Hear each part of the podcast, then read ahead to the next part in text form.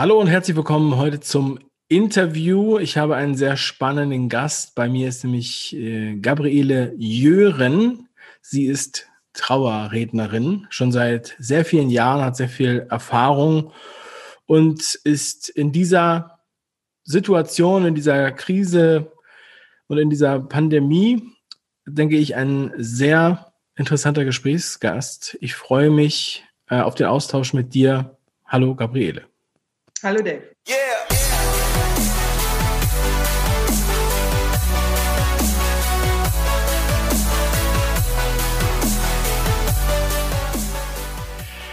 Ja, Gabriele, ich habe ja schon erwähnt, dass du Trauerrednerin bist. Erzähl uns doch mal bitte mit äh, ein paar Sätzen, was macht eine Trauerrednerin? Wie bist du darauf gekommen und ähm, wie lange machst du das schon?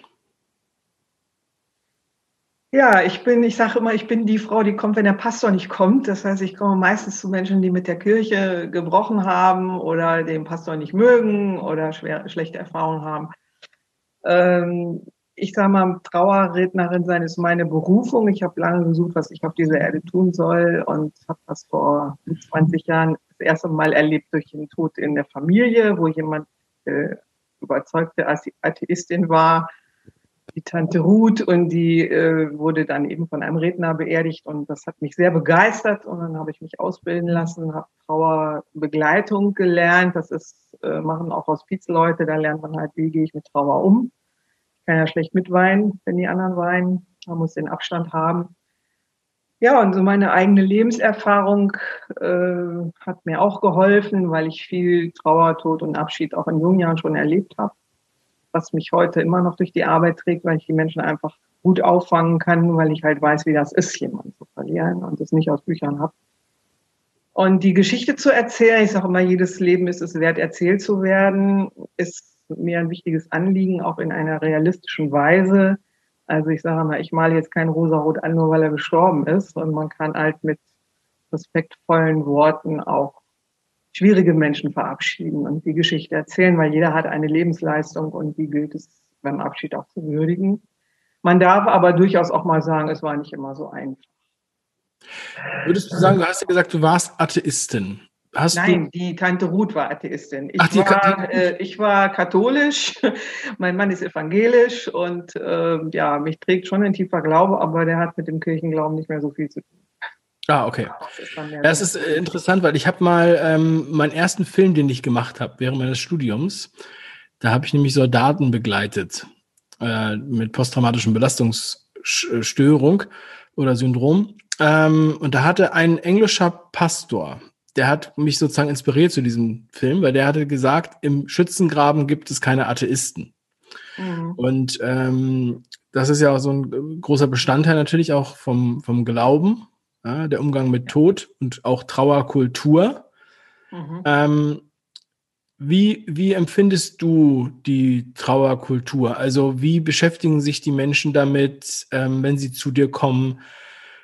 Sind die über fordert, sind die, ähm, kannst du beschreiben, wo du sozusagen denen Halt gibst? Weil das ist ja natürlich viel, viel mehr als nur eine Rede halten, sondern du ja, ja. steigst ja schon tief da ein. Und mhm. ich meine, du hast ja wahrscheinlich auch tiefe Einblicke in die, ähm, in die Familien und so.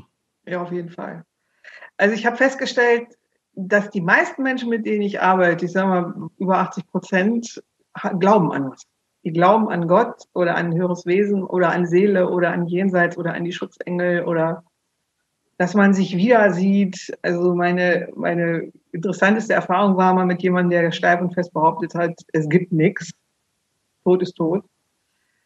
Ähm, und kommen dann in die Trauerhalle. Es war eine Beerdigung mit Sarg, was heute ja relativ selten geworden ist. Die meisten werden ja eingeäschert.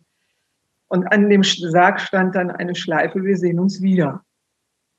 Und ich habe danach geguckt, ob ich auch beim Richtigen bin. Das war so. Und das hat mir dann eben gezeigt, dass auch bei den Leuten, die behaupten, es gibt nichts, die Hoffnung zuletzt stirbt.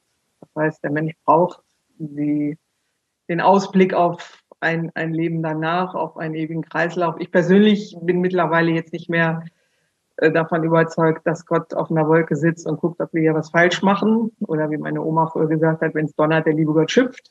Und ich war unterm Tisch vor Angst als kleines Mädchen. Sondern dass ich eher glaube, was die Quantenphysik uns auch mitteilt, es gibt eine Energie im Universum und wir sind alle ein Teil davon. Und Energie stirbt nicht, Energie wechselt die Form. Das ist einzig sichere, was wir hier haben, ist Veränderung. Und da müssen wir halt mit leben. Und nichts bleibt, wie es war. Und wenn man diesen Hintergrund mitbringt, dann kann man die Menschen schon ganz gut auffangen. Und ich hab, biete halt auch in den Gesprächen dann immer an, äh, ob wir ein Gebet einbauen sollen. Das muss nicht unbedingt das Vaterunser sein. Da gibt es auch äh, etwas neutralere Texte, die man machen kann, um diesen Abschied dann in einen großen Zusammenhang zu stellen. Und die meisten Menschen finden das gut. Die meisten sagen, ja, wenn ich jetzt ein Beispiel bringe, äh, Gott, wir sind traurig, der Tod setzt uns Grenzen, gibt uns Kraft für den Abschied und gute Erinnerungen, dann nicken die meisten und sagen, ja, sowas kannst du ruhig machen. Das hilft uns. Die Kraft muss ja irgendwo herkommen. Und insofern ist da schon was, der eigene Glaube, der einen da durchträgt, die Überzeugung, mit der man so einen Text dann auch vorträgt, das merken die Menschen schon. Also ich denke, mir wird oft gesagt, ich würde authentisch rüberkommen. Und das, das ist halt was, was, was ich mitbringe und was ich den Menschen dann geben kann. Also das heißt, ich glaube, es würde der ganzen Gesellschaft gut tun, diesen Abschied, der uns alle irgendwann trifft, zu akzeptieren, zu lernen. Also man kann es wahrscheinlich nicht direkt, aber doch sich mehr damit auseinanderzusetzen, dass das hier nur eine Station ist auf einer unendlich großen Reise des Lebens und ja, dass wir hier das Beste draus machen sollten und nicht unsere Zeit mit Ängsten verplempern. So ist es, ja. 97 Prozent unserer Ängste sind virtuell und ja. treten niemals ein. Ja? Da muss man sich mal vorstellen. Ja. Also fast alle. Ähm, zu der, noch kurz zu der Trauerkultur. Ich finde es ganz spannend, wenn man das so hört, wie ähm, früher in einem Dorf zum Beispiel Abschied genommen wurde, wo im Prinzip bei jedem Trauerfall das ganze Dorf verabschiedet ja. hat. Und zwar auch die Kinder und alle, ja. Und dadurch hat man natürlich einen ganz anderen sage ich mal, Zugang zu dem ja. Thema. Ja, also, und es ist ja nicht so, als würde man, äh, man kann es ja letztendlich nicht ignorieren, weil der Tod steht uns allen bevor. Aber wir sehen, und das ist auch in der aktuellen Situation, glaube ich, ganz gut nachvollziehbar, dass der Tod doch ein großes Tabuthema ist. Ja. Und ähm, das führt dann auch zu irrationalen Ängsten. Ähm, wir sprechen gleich, also wir, wir sind ja in der Corona-Pandemie noch immer, nach wie vor. Ähm, und äh, da haben wir jetzt gesehen, dass ganz viele natürlich sozusagen also unheimliche Todesangst entwickeln um ihr eigenes Leben äh, und auch äh, um Verwandte, Bekannte, ja, weil äh, also alles, was sich Risikogruppe nennt, das wurde ja teilweise sogar auf 50 runtergesetzt. Letztes Jahr haben sie ja dann gesagt, die 50-Jährigen wären schon Risikogruppe. Ähm, und das hat sozusagen ja auch sehr viel mitgetragen, sage ich mal. Ähm, wie, wie hast du das wahrgenommen, als das, als das losging? Also du hast auch persönlich da einiges erfahren. Mitbekommen, hattest auch Corona-Todesfälle in deiner Familie. Aber lass uns einmal kurz einmal kurz davor ansetzen, als das losging, als der Lockdown begann, der erste. Ja, also was mich durch in der Arbeit immer begeistert hat und immer noch begeistert, ist eigentlich so, dass Menschen füreinander da sind, wenn es eng wird. Wenn jemand krank wird, wenn es jemandem schlecht geht, dann besucht man den, dann unterstützt man den, dann geht man hin und hält Händchen und begleitet diesen Sterbenden oder den kranken Menschen. Äh, und was mich sehr erschüttert hat, eigentlich von Anfang an, ist, dass äh, das plötzlich nicht mehr möglich war. Dass Krankenhäuser dicht gemacht wurden, dass äh, die, die Menschen nicht mehr besucht werden durften, als selbst junge Menschen, die mit Corona gar nichts zu tun haben. Also ich hatte jetzt einen Fall vor ein paar Wochen, war ein jüngerer Mensch, der Ende 50, also ungefähr so alt wie ich, ähm, der wegen einer Routineoperation ins Krankenhaus kam. Da, da sollte die Galle entfernt werden, eigentlich endoskopisch, also gab dann Komplikationen und äh, dann wurden aus fünf Tagen zehn Tage und dann kamen noch mehr Komplikationen und Keime und weiß weiß ich. Und die Ehefrau dieses Mannes durfte genau dreimal dahin.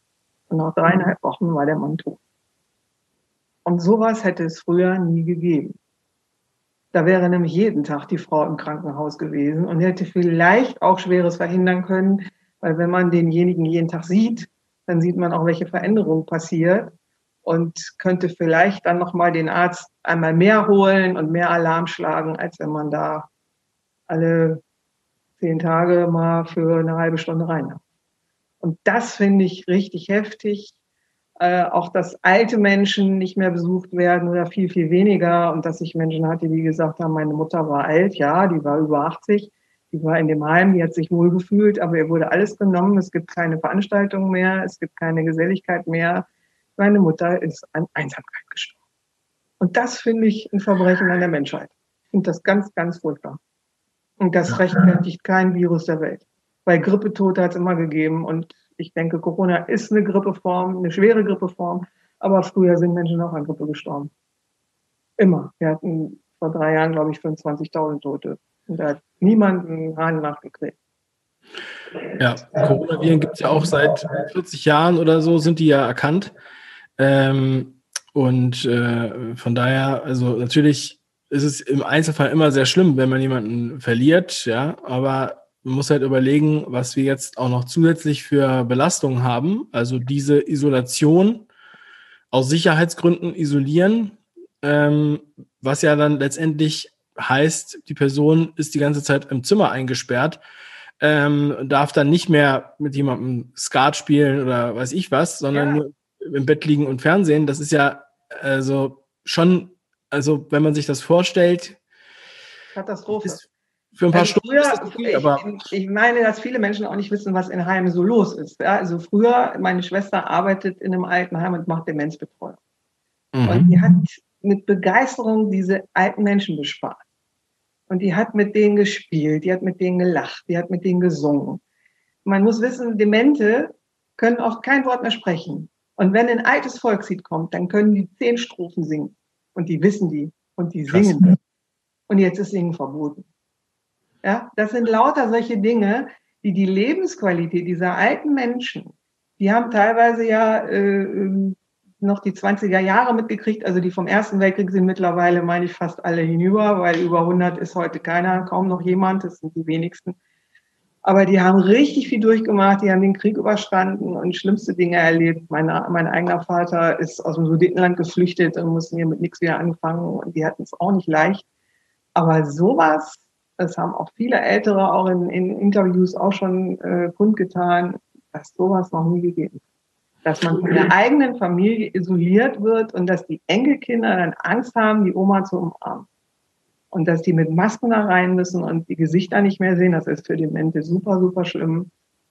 Ja. Und ich kann es auch manchmal kaum ertragen, wenn ich eine Trauerfeier mache und die Menschen sitzen mit Masken vor mir in der Trauerhalle oder stehen im Friedwald mit Maske vor mir, weil im Friedwald draußen an der frischen Luft Maskenpflicht ist.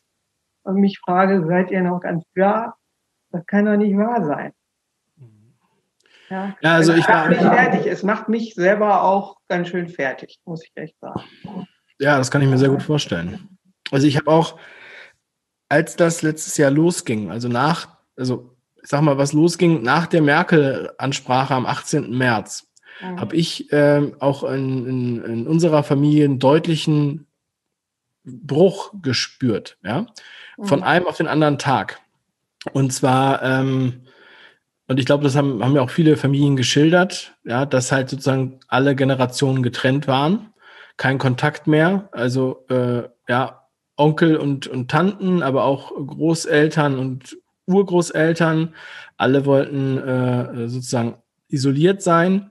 Und äh, gerade für, für Kinder, die dann nicht mehr zur Schule und nicht mehr in den Kindergarten gehen konnten, nicht mehr auf Spielplätze gehen durften und nicht mehr mit anderen Kindern spielen, ähm, ich sag mal auch, das ist ja äh, auch nochmal ein gewaltiges, gewaltiger Effekt, der nicht abzusehen ist, wohin der führt. Und das ist ja im Grunde genommen mit einigen Lockerungen, ähm, ja, hat sich das aber nie wieder normalisiert bis, bis dahin. Ja. Und auch die, ähm, es gibt ja die eine Variante, dass sozusagen die, die Jungen, also die Kinder oder die Enkel Angst haben, zur Oma oder zu den Eltern zu gehen. Andererseits gibt es aber auch, dass die eigentlich, ähm, also dass die dann Angst haben, zu den, zu den äh, Kindern zu gehen, ja. Ähm, ja, hast du. Also wir hatten es in der eigenen Familie, dass meine Schwiegereltern, mit denen wir immer Weihnachten feiern, dieses Jahr nicht dabei waren, weil sie Angst hatten, sich irgendwie anzustecken. Und wir haben für die extra einen Test gemacht. Wir waren eh nur hier mit sechs Leuten und die haben sich nicht getraut zu kommen. Und das ist schon traurig, weil wir nicht wissen, die sind beide auch, haben einige Vorerkrankungen und wir wissen nicht, wie viel Weihnachten es noch miteinander gibt. Und das ist schon Hammer. Ja. Also Merkel hat schon recht gehabt, wo sie gesagt hat, es wird ein trauriges Weihnachten. Das war. Ja. Ähm, ja. Und, äh, aber sie hat ja auch gesagt, es wird das letzte Weihnachten mit Oma und Opa. Ja, so ungefähr. Also wir werden sehen, was sie damit meinte. Lässt ja immer noch ein bisschen Deutungsfreiheit. Ich habe auch eine Geschichte gehört. Ähm, da war eine, eine Oma, die war äh, Ende 80 und ähm, die sollte dann nicht zu Weihnachten kommen. Dann hat die Familie gesagt, okay, gut, wenn sie nicht kommt, dann ähm, da wird sie sozusagen hier auch nicht sterben. Ja, also muss man mal ganz ehrlich so sagen, obwohl gar keiner krank war und auch keiner äh, irgendwie positiv war. Aber man muss halt, so, die Denke ist ja, ist ja so, ja, ja. dass einige das Gefühl haben, sie würden sofort jemanden töten, wenn sie äh, den treffen. Und ähm, ich habe mit dieser Person gesprochen. Was ist denn, wenn sie jetzt, ähm, stell, stell, dir vor, sie würde jetzt alleine zu Hause sterben. Ja, mhm. mit Ende 80 ist das ja möglich. Jetzt ist sie zu Weihnachten nicht bei euch. Ja, und dann sagt die Person, ja, aber dann sind wir nicht schuld. Ja, ja. so weit immer schon. Ja, also das, ich finde, das sagt sehr, ja, sehr viel. super traurig. Super traurig. Und dann habe ich auch gesagt, ist, es doch, ist das nicht schlimmer, wenn sie jetzt alleine stirbt, auch wenn du nicht schuld bist, aber du konntest dich dann nicht mehr verabschieden. Ja, ich denke, wir werden uns solche Sachen ewig vorhalten. Mhm. Äh, wir haben dann keinen, ja, wir können das nicht mehr rumdrehen, sage ich mal. Also es ist, die Person ist nicht gestorben, aber ich meine jetzt mal, es sind ja gar nicht so viele Events im Jahr, wo man sich normalerweise trifft, ja.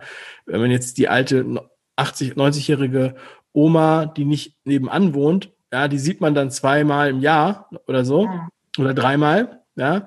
Und ähm, da, wenn diese Events dann auch noch wegfallen, wie Ostern und Weihnachten, ja, dann ist das schon also ich sehe, ich finde, das fühlt sich an wie Folter.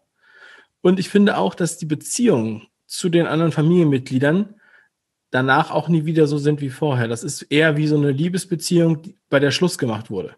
Es wurde mhm. Schluss gemacht und danach kann man nie wieder äh, genau so zusammen sein wie vorher, oder? Wie siehst du das? Ja, es ist unheimlich schwierig geworden. Ne? Und die Menschen haben auch, gerade die, die Jüngeren, die jetzt die Älteren nicht besuchen dürfen oder wo das eben sehr, sehr limitiert ist, dass man jemanden noch besuchen darf, die haben ein unendlich schlechtes Gewissen, wenn derjenige dann gestorben ist und man das nicht mehr gut machen kann.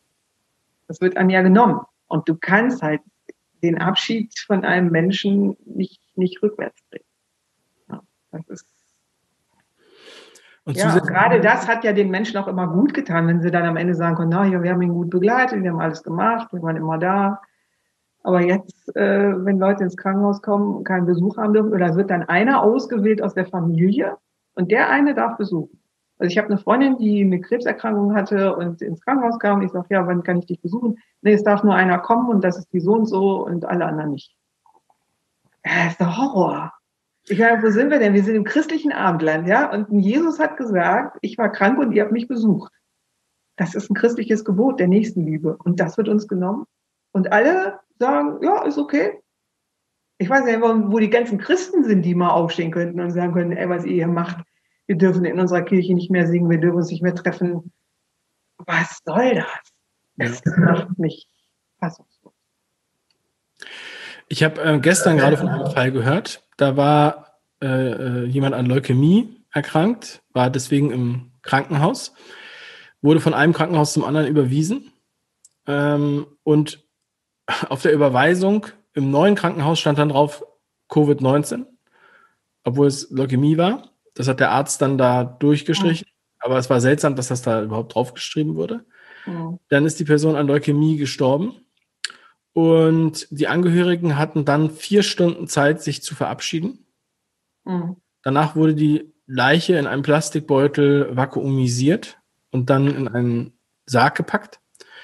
Äh, oder in einen provisorischen Sarg, ja. Und ähm, also eher wirklich eine Holzkiste, sage ich jetzt mal.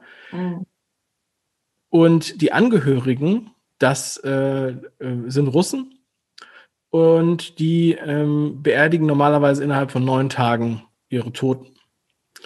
Aber das Bestattungsinstitut oder der Bestatter hat gesagt, sie dürfen erst in 14 Tagen mit uns sprechen, weil sie im Krankenhaus waren, zu den Angehörigen. Mhm. Ja. Und gleichzeitig haben wir dann auch noch sagen wir mal, äh, diese Einschränkung bei den Trauerfeiern. Also ich weiß jetzt nicht genau, in welchem Bundesland und wie und wo und was, aber halt wenig Personen und so weiter, ja. Du hast ja auch schon gesagt, die Leute tragen dann eine Maske im Wald. Ähm, vermutlich ist es auch Vorschrift. Wir haben auch eine, ähm, eine Freundin, die hat, äh, war auch, also ihr Mann war sehr ängstlich, sage ich mal, deswegen war sie sehr vorsichtig. Dann ist ihr Pastor gestorben und sie durfte ihn nicht verabschieden und nicht äh, bei der Trauerfeier dabei sein und auch nicht beerdigen. Mhm. Dann hat sie gesagt, das mache ich nie wieder mit. Und dann hatten sie äh, noch eine Beerdigung im letzten Jahr und dann sind sie da mit 60 Leuten hin. Und die Polizei kam mit, mit äh, 20 Personen, also 20 Polizisten mit mehreren Autos. Wahnsinn. Und haben diese Trauerfeier umstellt. Und haben ja, dann gesagt. Nicht, Gott sei Dank. ja, und das war. Das ist schon heftig. Ja, es war im Mannheimer Raum. Mhm. Und die äh, haben dann die Polizisten zu der Trauergemeinde gesagt, okay, sie war, weil sie zuerst hier waren, dürfen sie das jetzt zu Ende führen. Mhm. Und dann sage ich mir, dürfen wir nicht auch, also zur Freiheit gehört ja auch, dass wir ein Risiko bewusst auswählen. Mhm. Wenn wir so eine Bevormundung haben bis zum Tod, mhm. dann sind wir ja fast wie es ist unmenschlich, würde ich sagen. Aber es ist auch nicht würdig den Menschen. Das ist es auch. Also ich habe ja dir vorhin erzählt, dass mein Vater im Sommer an den Spätfolgen von Corona gestorben ist. Das heißt, er hatte das, war dann genesen, vier Wochen Krankenhaus, keiner durfte ihn besuchen. Zwei Lungenentzündungen und er hat sich halt nicht mehr erholt und ist dann im, im Heim verstorben und da durften wir ihn am Ende auch begleiten und äh, uns auch am Totenbett noch verabschieden. Das war in Ordnung. Aber der Bestatter, den wir ursprünglich ausgewählt hatten, weil das eine Vorsorgegeschichte war, äh, weil er ja im Heim betreut wurde und äh, Sozialleistungen bekommen hat, da kann man halt vorher eine Vorsorge machen, da muss man einen Bestatter aussuchen. Und dieser Bestatter hat dann zu uns gesagt, wir dürfen ihn nicht besuchen, weil der Bestatterverband gesagt hat, bei Corona darf kein ins Büro. Und ist ein frischen Trauerfall und darf da nicht hin. Und die anderen Bestatter, ich habe dann andere gefragt und die haben dann gesagt, natürlich dürfen sie kommen. Also dass es schon so weit geht, dass ein Bestatter seine Kunden nicht mehr reinlässt, weil er sich ja vielleicht an Corona einstecken könnte. Das fand ich schon krass. Ist denn das, ist denn das überhaupt der Fall? Oder gibt es da überhaupt irgendwelche Daten dazu? Also ich habe das ja jetzt, war ja jetzt auch öfter mal in den Medien, irgendwelche Bestatter oder Krematorien, wo halt äh, die mit teilweise mit, mit Plastikfolie noch zusätzlich eingewickelt waren, die Särge. Ähm, also sind denn die Leichen äh, so infektiös, dass Menschen sich da dran anstecken könnten? Oder also ist meine. Also es wurden, werden immer besondere Vorsichtsmaßnahmen getroffen, wenn einer eine ansteckende Krankheit hat. Dann wird auch davon abgeraten, sich am Totenbett zu verabschieden. Aber die Bestatter leben mit diesem Restrisiko. Und letztendlich, ja, die haben äh, Schutzkleidung, äh, verpacken sich dann gut, wenn sie mit solchen Leuten zu tun haben. Aber ich persönlich glaube nicht, dass ein Virus, wenn einer tot ist, nur ansteckt. Also, was soll das? Dann hat er ja den Wirt verloren. Ja?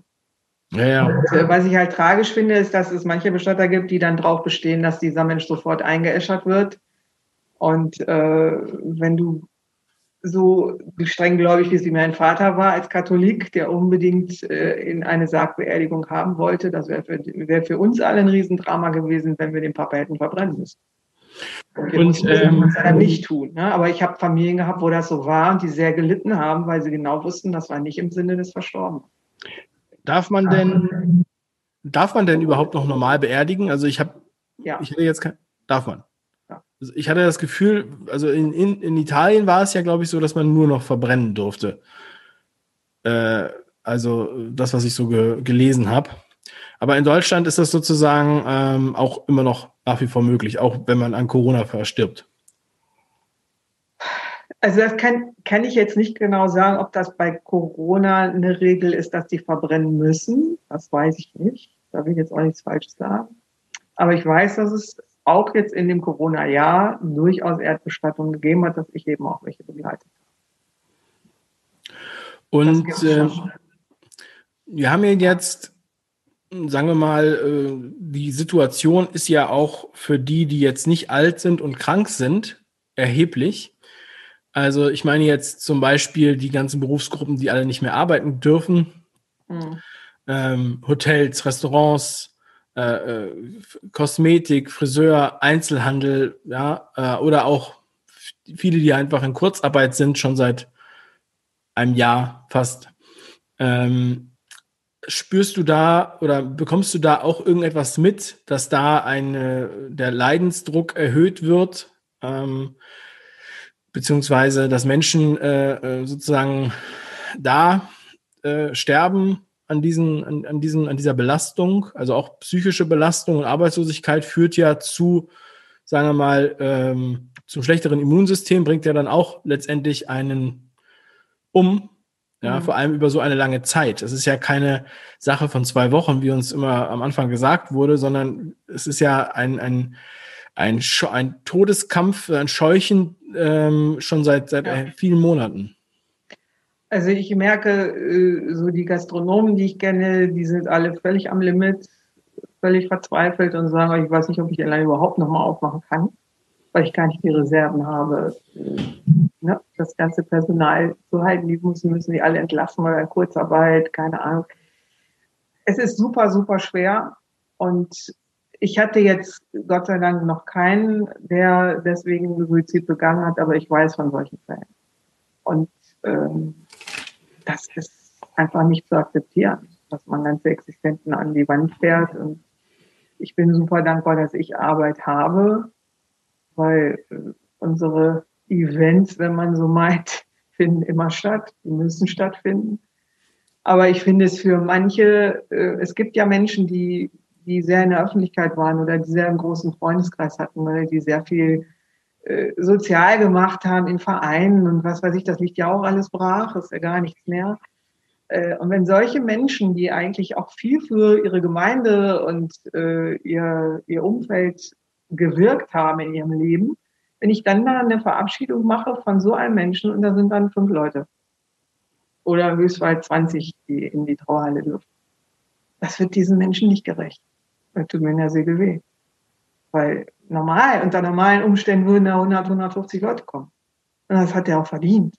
Und das wird alles genommen. Und äh, die Familien leiden da auch unendlich drunter. Dass dann auch viele sagen, nee, und wir dürfen ja nicht. Und wie viel dürfen denn kommen? Und manchmal stehen dann halt noch 50 draußen. Ich hatte es bisher noch nicht, dass die Polizei irgendwas aufgelöst hat. Wenn die sich da ruhig verhalten und hinterm Sarg hergehen, dann ist das eben so.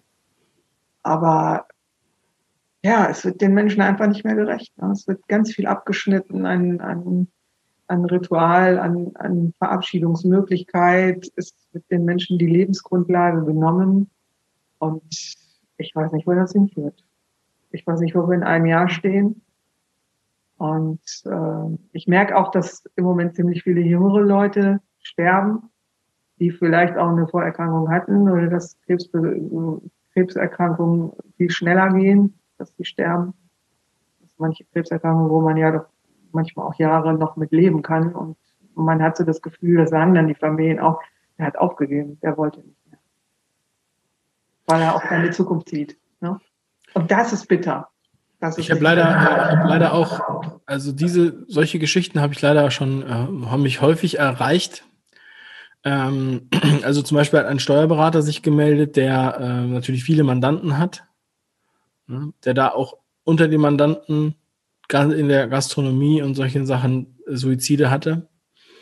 Was mir jetzt in letzter Zeit auffällt, in den letzten Wochen, dass es sehr viele, also in der Zeitung wird ja nicht über Suizide geschrieben. Ja, und die Suizidzahlen werden ja auch nicht veröffentlicht.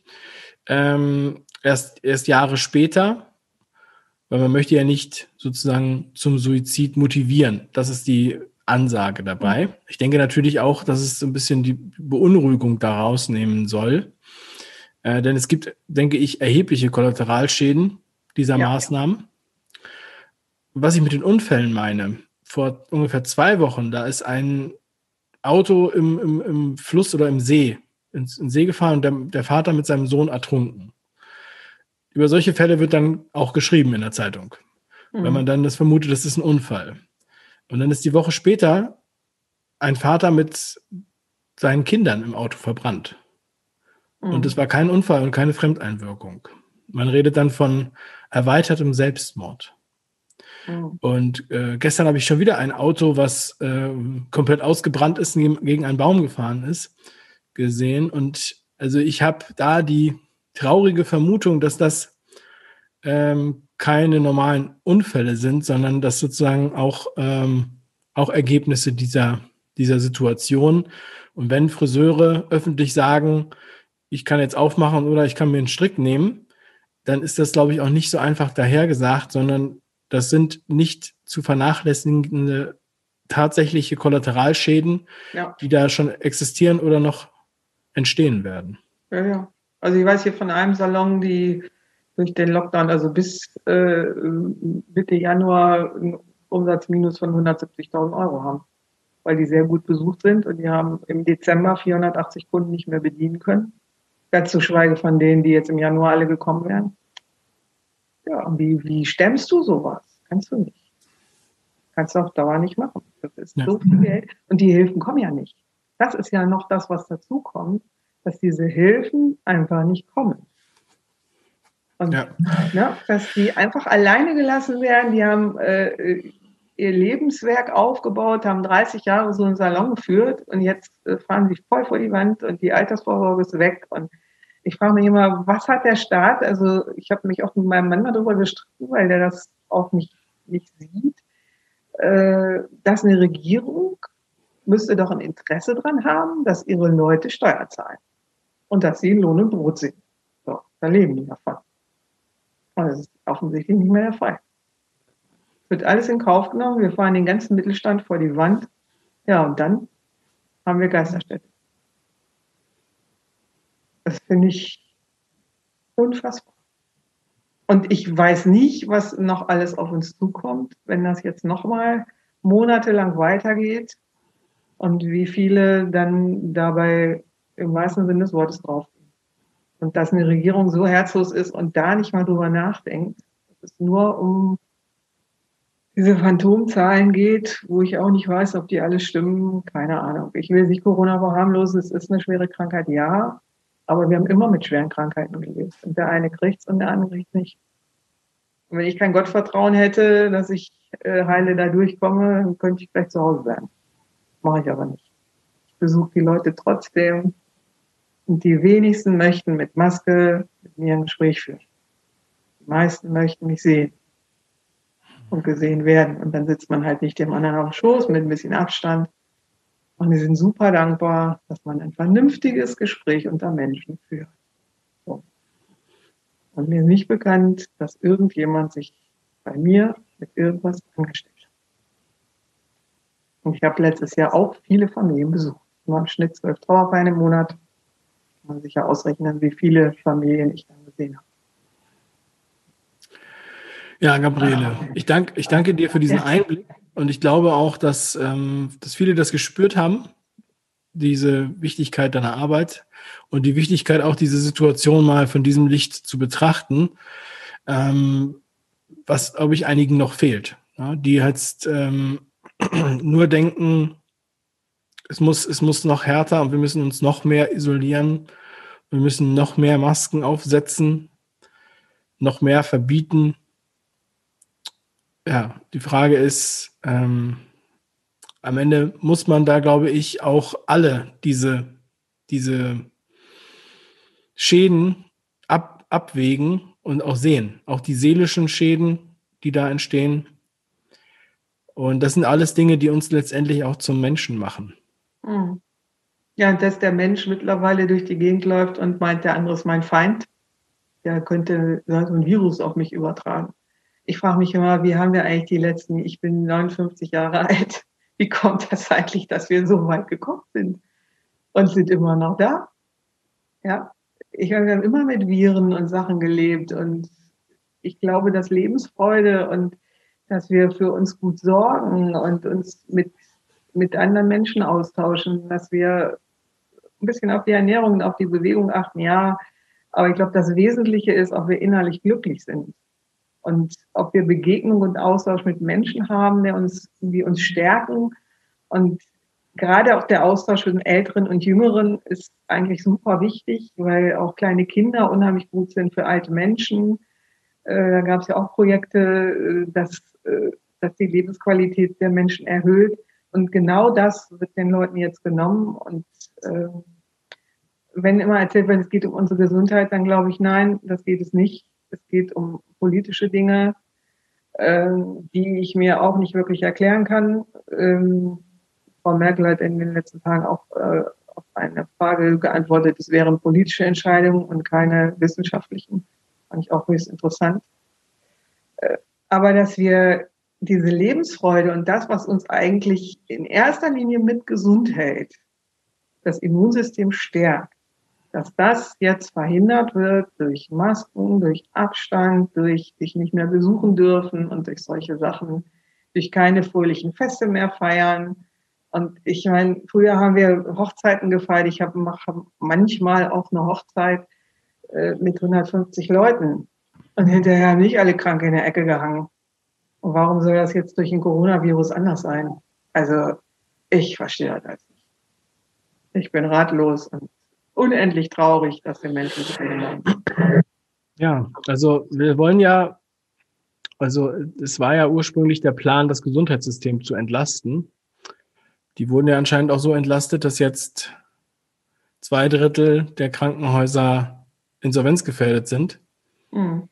Und dass sich die Menschen nicht mehr trauen, ins Krankenhaus zu gehen, was man so hört. Auch mir haben einige gesagt, ja, ich möchte dann lieber nicht ins Krankenhaus, wenn, dann möchte ich lieber zu Hause sterben, bevor nämlich dann sozusagen der Zugang verwehrt wird. Ähm, ja, und. Ja, ähm, oder bevor ich mich mit Krankenhauskeimen anstecke. Ne? Also die Gefahr ist eigentlich im Krankenhaus viel größer.